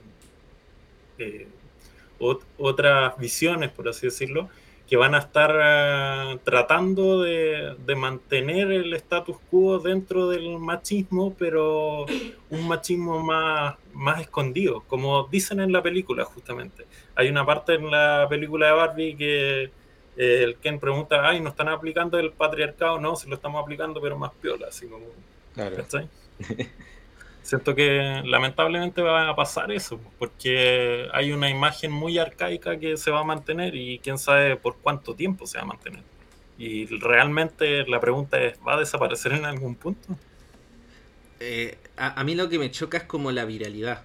¿Cómo, ¿Cómo puede ser que en esta sociedad actual sujetos como Tate sean tan virales y tengamos como... En Chile hay, hay, un Andrew Tate, no, no, es, que, es que yo no me intereso, interesco a estas personas, al menos que como que me salgan en el algoritmo de manera inevitable. Desgraciadamente esto me pasó. Pero... Eh, ¿Cómo se explica la viralidad de estos sujetos con el hecho de que Barbie sea tan exitoso? O sea, fue una de las taquillas más exitosas. Eso es como lo... no sé.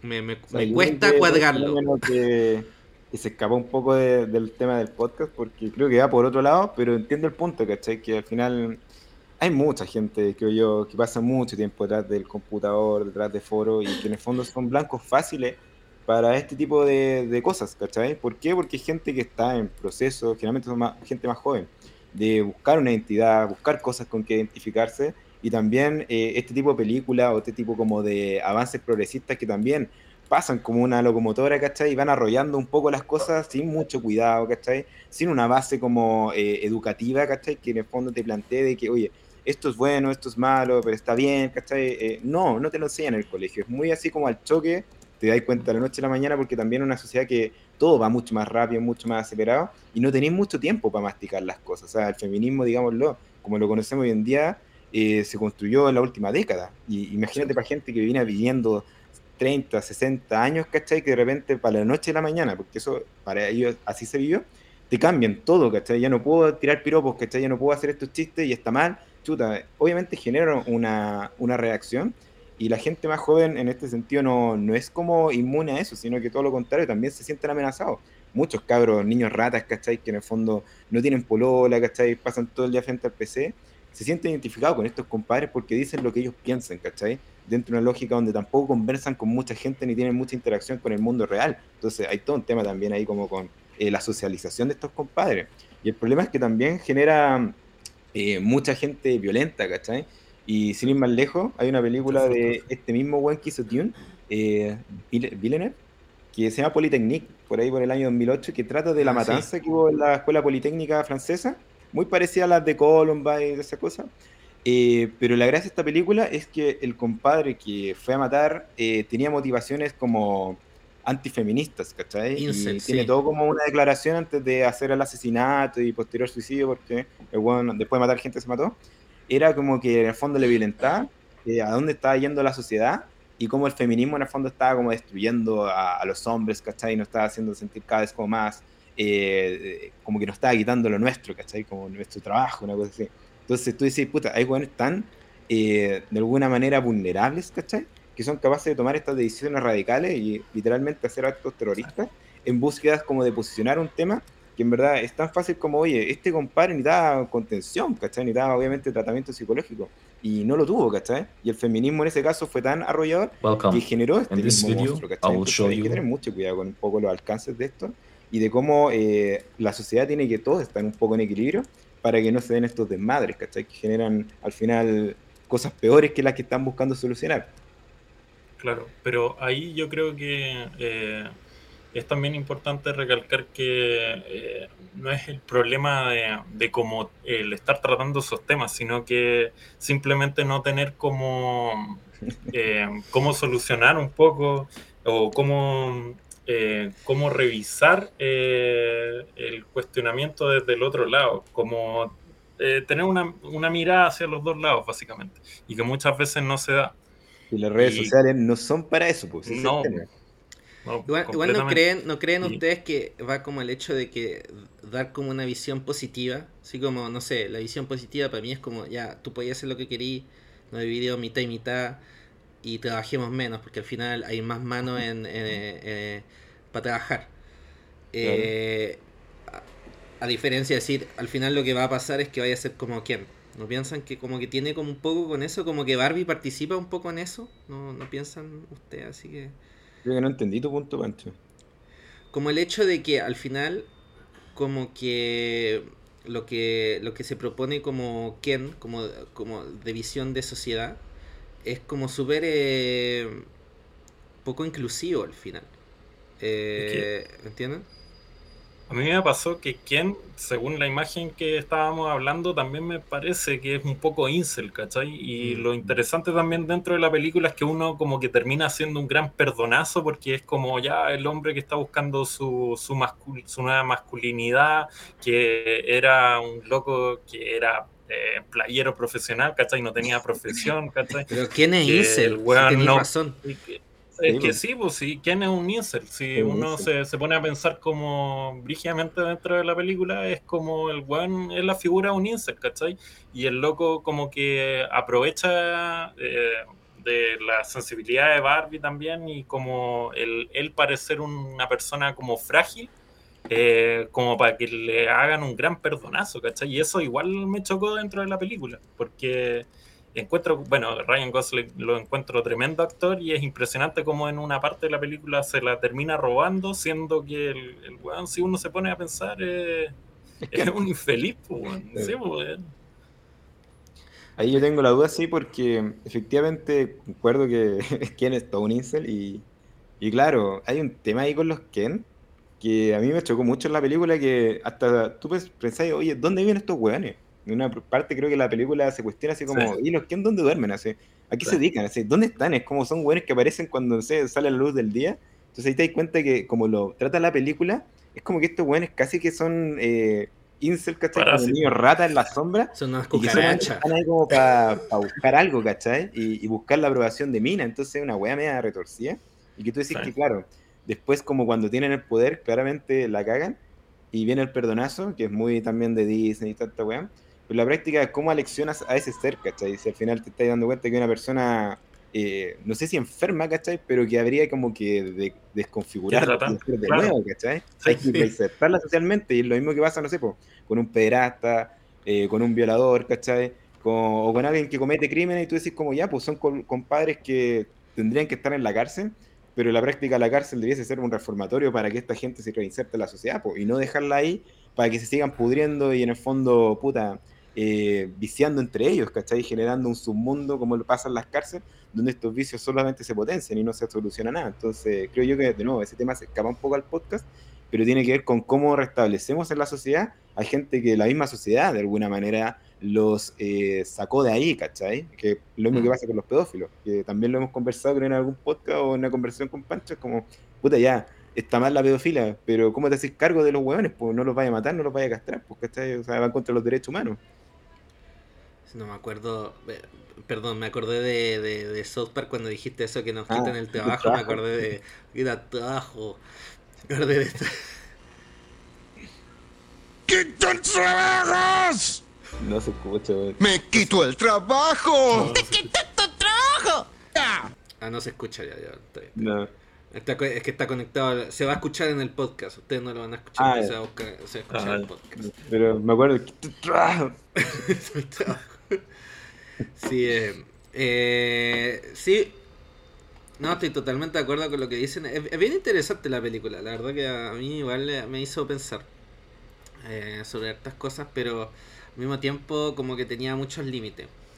Eh, quizá yendo un poco como para último tema, que al final era como un tema de antelación, pero quizás este es un tema como más para la gente como que se hace caca un poco de con el cine, qué sé yo. Em, eh, ¿qué, opinan del surrealismo de, la película? Como que, y esta influencia como que había como de Kubrick con 2001. Em, como que al final siento que igual como que lo que lograron hacer era un poco como, como que igual se pareció, así como sentí que había muchas metáforas, muchas cosas que al final eh, escapaban quizá la, al igual que 2001, como la, la trama en sí, así como la trama lineal.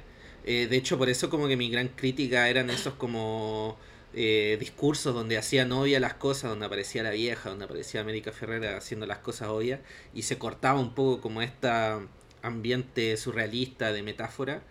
Eh, ¿Qué opinan de, de esa. de ese como herencia? Yo creo que en ese sentido ha sido como bien original la película, o puede ser que no, puede ser que ustedes estén en desacuerdo, que sea una copia total. Eh, se, lo, se lo mando a ustedes la pregunta. eh, dale, Mijael, o. Ah. Es que a mí me pasó, por ejemplo, eh, con la imagen que empieza la película haciendo referencia a Odisea en el espacio. eh, a mí me pasó que sí sentí que era un poco una copia barata, ¿cachai? O sea, eh, igual es interesante cómo lo muestra, ¿cachai? Y cómo está eh, haciendo ese replanteo como con la, con la figura del, del- de la de la niña como jugando con este bebé, ¿cachai? Y después aparece la Barbie como la mujer empoderada, ¿cachai? Y hace como ese switch. Pero a mí, dentro de todo, encontré que trataba de tocar esos temas y e irse como en metáforas, pero de forma un poco barata. A mí me pasa eso dentro de la película, ¿cachai? Siento que es interesante como lo plantean, pero a mí no me gustó como el, el resultado, básicamente, de cómo lo, cómo lo llevan. Mm. Yo tengo una opinión más bien como desde el punto de vista de cómo es la experiencia cinematográfica en sí. Y a mí me pasó que yo esta película la vi en mi casa, así con el computador. Ni siquiera la vi en un día, lo vi como en varios días, así como reparte, de repente acelerada. Entonces, la experiencia como sensorial fue muy distinta a la que tuvieron aquellos que fueron al cine, compartieron con más gente, se rieron y vieron la película. Y me pasó cuando vi Bohemian Rhapsody, que a mí me gustó Bohemian Rhapsody, lo pasé súper bien eh, en el cine, cuando fui con mi pareja, nos reímos súper bien. Y después lo volvimos a ver así como un día mirando Netflix, así como en la bola de la casa. Y nos pareció súper mala. y Es como, "Chuta, ¿y por horrible, es no?". horrible, una de las peores películas del universo. Y Pancho la odia, po. Y, y ahí me cuenta por qué tengo esta dualidad en mi cabeza, así como que vi dos películas y la pregunta es, o sea, la respuesta es sí, pues, ¿cachai? Cuando tú vas al cine y compartes y tienes toda la experiencia sensorial, es una película versus otra. Y a mí pasó que Barbie no me gustó porque cuando tú no tienes la experiencia sensorial, te, de- te dedicas a observar más como las cosas como críticas de la película. Entonces me di cuenta que la cuestión tenía mala trama, que las actuaciones no eran tan buenas, ¿cachai? Que tenía estos vacíos de guion o que de repente como que no tenía muy, un hilo conductor muy bueno. Entonces, toda como la parte de reírse, ¿cachai? De gozar, como que pasaba un poquito más solapada. Y Oppenheimer, por ejemplo, la vi en el cine y obviamente me gustó más, pero yo sé que es una película que si hubiese visto en mi computador, tampoco me habría gustado tanto, porque la gracia de Oppenheimer también es como la experiencia de impresionista que trata de siempre hacerte sentir el te buen de Nolan, ¿cachai? Entonces, aquí a mi punto. Tenemos eh, de nuevo un poco eh, en boga el tema del cine impresionista, ¿cachai? Que partió en los años 20, ¿cachai? Con buenos como eh, Abel Gans, ¿cachai? Y que en el fondo el gran precursor moderno de esta weá es como Spielberg, ¿cachai? Y de alguna manera Nolan es como el que le sigue la pelota. Y eso está muy en boga porque la gente y los estudios que están trayendo, tratando de traer de nuevo a la gente desde el streaming a los cines, ¿cachai? Entonces obviamente son películas que tienen ese componente de tener que llamar la atención, muy, muy brillantes, ¿cachai? Con mucho sonido, mucha música, ¿cachai? Mucha como fiesta, porque en el fondo la gracia no es la trama en sí, la gracia es como el espectáculo. Entonces, ¿qué pasa con esto? Que efectivamente es un recurso que se está explotando mucho, y un ejemplo claro es el tema de los multiversos. O sea, hace Mm. dos años atrás o tres años atrás tuvimos una explosión de multiversos hasta que el Oscar lo ganó la película esta de la eh, todo en todas partes y no sé qué, que también Ay, era sí. como un vómito de... eh, Que, que, empe- que empezó con, eh, con. Ay, ¿cómo se llama este. este, este ay. Hoy que tengo una memoria. ¿Cómo se llama el, el mono animado de. Rick and Morty. Empezó con Rick and Morty Ah, Rick and Morty. Ah, se- Sí, sí. Sí, Se fue a otro extremo, sí. Se Sí. fue a la mierda, Se, ¿cachai? se fue básicamente a la mierda. Y a lo que voy es que son ciclos, ¿cachai? Y, y eventualmente vamos a retomar la parte en donde van a ganar terreno como las películas que ya no tengan tanto estímulo sensorial, sino que hablen de otras cosas y posiblemente le pongan más peso a la trama y otros. Pero en la práctica tenemos que entender que estamos en este bucle y que tenemos que bancarnos estas películas de mierda y entender que, bueno, eh, de alguna manera la experiencia sensorial es la que vale acá. Y yo siento que en ese sentido, Barbie y Oppenheimer son películas que estaban hechas para ir al cine y, creo que es la manera correcta de verlas porque si no te ponía a ver los detalles y, no es la idea, porque si no, si la veis con ojos fomes como la mía, que es como crítica, si puta, esta hueá una basura, ¿cachai? Y, a mí no me gustó ninguna de las dos y digo, puta, qué pérdida de tiempo, pero puta, no son malas películas, ¿cachai? No les puedo mm. poner ese peso porque depende mucho de la experiencia, ¿cachai? ¿Tú la viste en el cine, Mijael? Eh, sí, Barbie tuve la oportunidad de verla en el cine y la verdad que me, me pasó que yo encuentro que es buena película. Así, lo que al punto que iba es que básicamente hay, hay, ciertas metáforas y cosas que trata de tocar, pero lo hace muy superficialmente, como, como lo que estábamos hablando. También meter temáticas muy, de forma muy superficial. Eh, pero que al final igual es una película entretenida y lo otro que me gustó finalmente es como cómo utilizan la paleta de colores, que también es algo que fue muy meme durante mucho tiempo, que era la paleta de Oppenheimer versus la de Barbie, básicamente. Muy distinto. Pero es súper interesante, como, claro, cómo tocan estos colores pasteles, ¿cachai? Como, eh, en ese sentido encuentro que es una buena película y de hecho hay, hay partes en que Barbie está deprimida, en que siento que los colores pasteles, bueno, en el mundo real completamente desaparecen un poco esos esos colores pasteles, ¿cachai? Y cuando está deprimida, como que los tonos son un poco más, más grises, siento, ¿cachai? Mm. Entonces, igual es interesante esos juegos cinematográficos. Sí, ahí se me olvidó complementar que efectivamente esta película la dirigió Greta Gerwig, ¿cachai? Que es una directora que era actriz antes, ¿cachai? Está muy metida con Ella es tremenda actriz. Y buena actriz, tiene un par de películas que son buenas. ¿eh? Yo vi Francis A, creo. Y el punto es que claramente esta película también ella está tratando, tratando de dar su sello, ¿cachai? Y un poco poner su, su gusto, ¿cachai? O sea, el inicio de Kubrick es, fue un homenaje, ¿cachai? Te puede gustar o no, pero yo lo vi y como que me gustó, ¿cachai? Dije, oye, qué bacán que la película partiera con esto y, recrean la escena, puta, súper bien, ¿cachai? Cuadro por cuadro y tú dices como, oye, bacán, ¿cachai? Me saco el sombrero, pese a que quizás no me guste la película, igual encuentro bacán que una, una, una directora mujer, ¿cachai? Joven, que esté tratando como de homenajear, puta, a uno de los grandes del cine. Y, todo lo que uno ve después también son homenaje a distintas películas. O sea, hasta Matrix hay metido. Hay mucho de Matrix en la película. Eh, hay mucho también de. Puta. Eh, Lego Movie. Me acordé mucho de Lego Movie con esta ah, película. Sobre todo el inicio. Es muy Lego Movie. Entonces tú te das cuenta que están como todos los gustos eh, transmutados que están en esta película. Y eso es algo propio de directores que en el fondo están en desarrollo de sus propios géneros, su propia película en ese sentido creo que ojalá Greta Gerwig no, no caiga ahí como en el vicio y pueda seguir haciendo cosas como con este estilo, porque yo creo que hay potencial, ¿cachai? Y, obviamente si es una película no con tantas ambiciones, yo creo que algo bueno puede salir, porque tiene buena idea y al menos como que tiene eh, una mezcla de cosas que creo yo que podrían hacer algo creativamente interesante, ¿cachai? Kubrick con Matrix, ¿cachai? No sé, pues. Eso es Barbie, un poco. Kubrick con Matrix más feminismo. Sí, igual, tiene como, hay, hay como una palabra, eso que se, que la película Camp, Camp, eh, que es como, a ver, voy a buscar la, definición, que al final es como, es como la estética, que es como una estética que, mm. que trato de como encontrarla de dónde se originó. Eh, a ver. Sí, es una película que, que, que, que, como que trabaja los clichés y eh, eh, no. Bueno, no sé. Pero como que lo, tratan como en el extremo. Es una película que le gusta como exagerar y trabajar en los clichés, un tipo de estética. Que es como, mm. yo creo que lo más famoso ha sido como, eh, no sé, todas las películas de Tim Burton han sido un poco así. Pero como que hay como una cosa como, también hay como un género que también eh, tiene como viene de la parte de todo el mundo LGBT, que yo creo que tiene como, una influencia. Sí, eh, ¿Tú crees que es como así exagerado las películas de Almodóvar? No sé. Puede ser, puede ser, puede ser.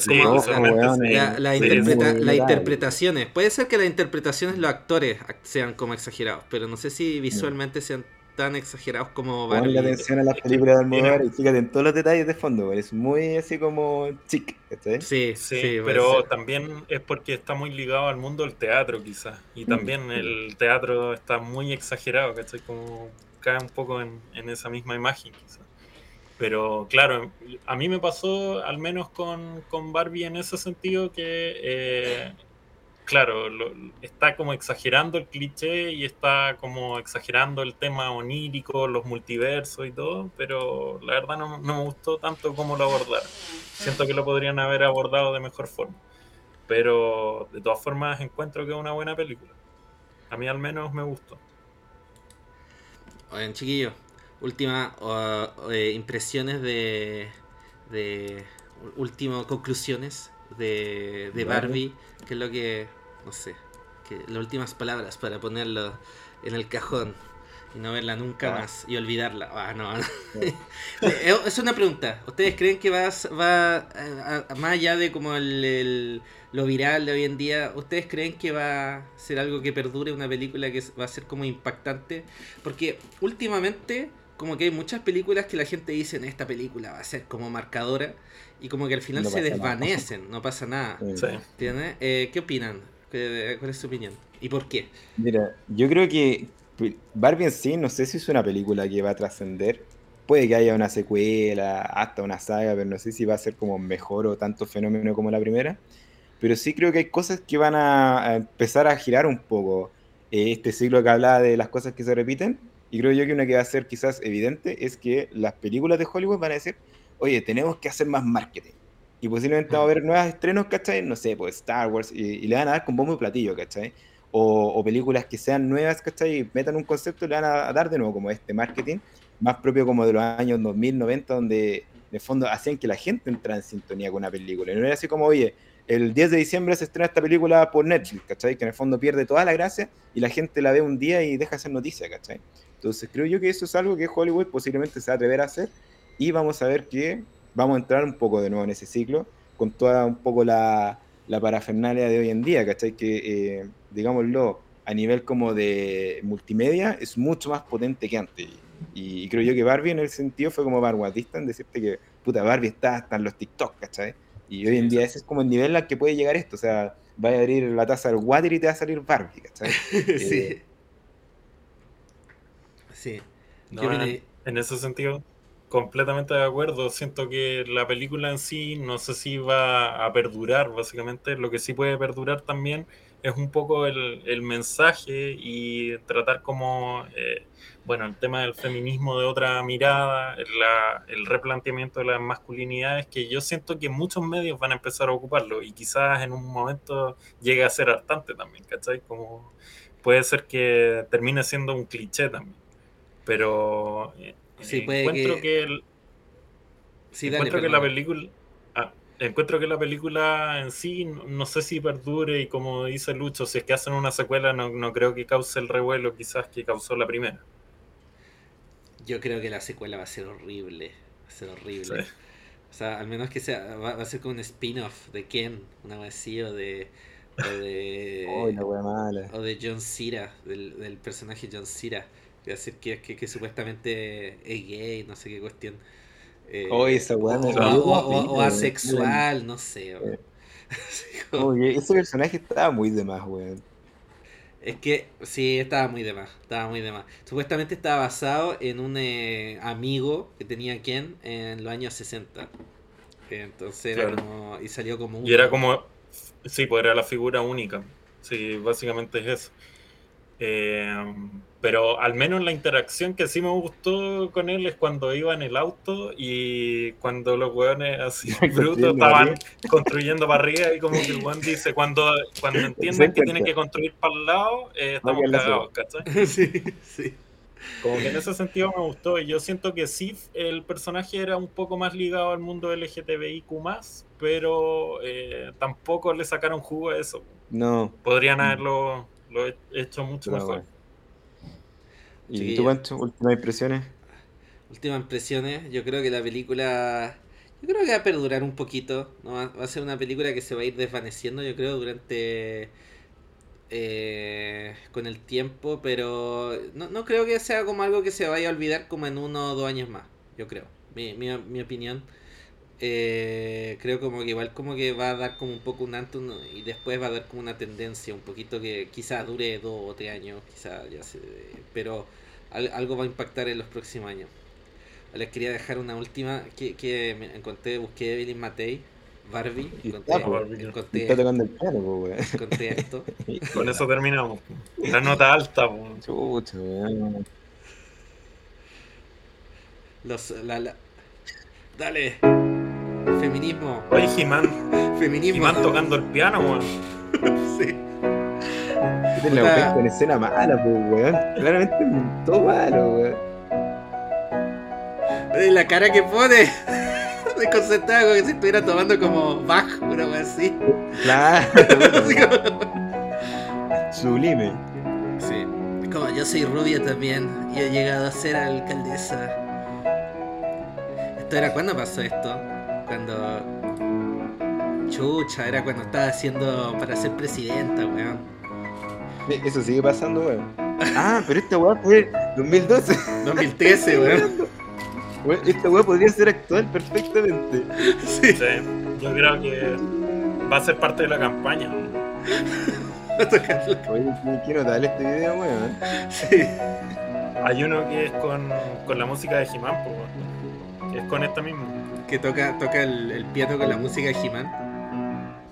Sí, O sea, hacen la de He-Man el trolazo, ¿cachai? Ay, con esta Con música. ella tocando el piano, ¿cachai? Como- Puta, weón. Dios nos salve si, si He-Man sale presidenta.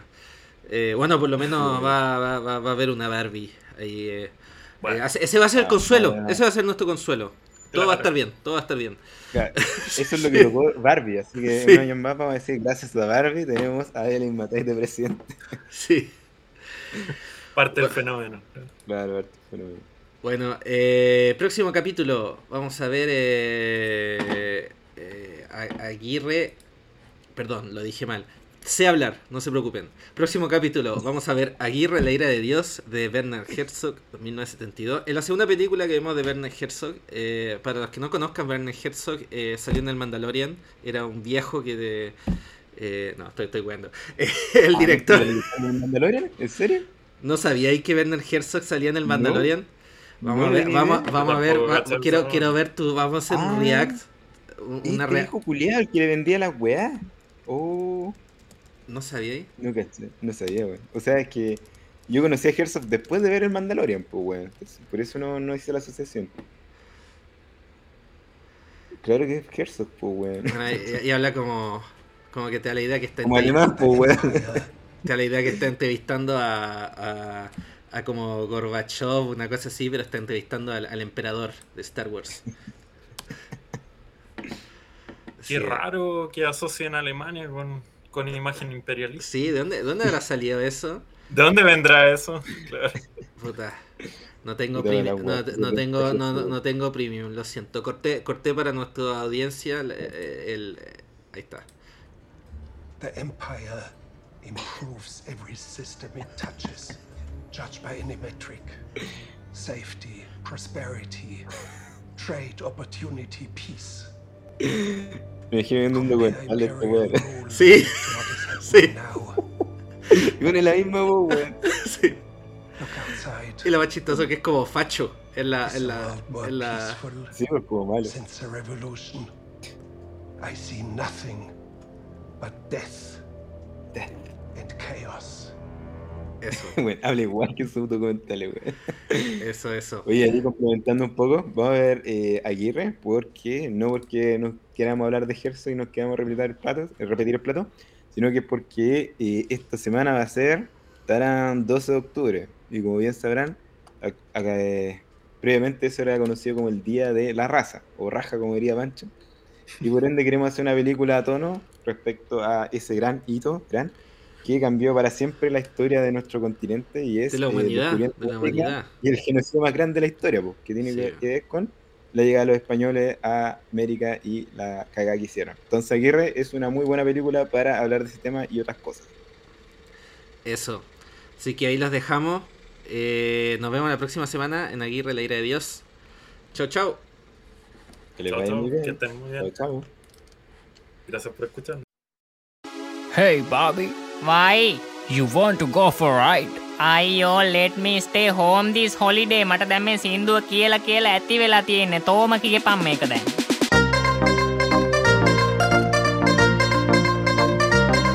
I'm a blonde bimbo girl in a fantasy world. world. Dress me up, make it tight. I'm your dolly. You're my doll, rock and roll. Feel the glamour in pink. Kiss me here, touch me there. And keep and keep. Come on, Barbie. Let's go party. Come on, Barbie. And let's go party. I'm a Barbie girl in a Barbie world. Life in a plastic, my hair, undress me everywhere. Imagination, life is your creation. On, Barbie. Let's go party. On, Barbie. And let's go party. I'm a Barbie girl in a Barbie world. Life in a plastic, it's fantastic. You can brush my hair, undress me everywhere. Imagination,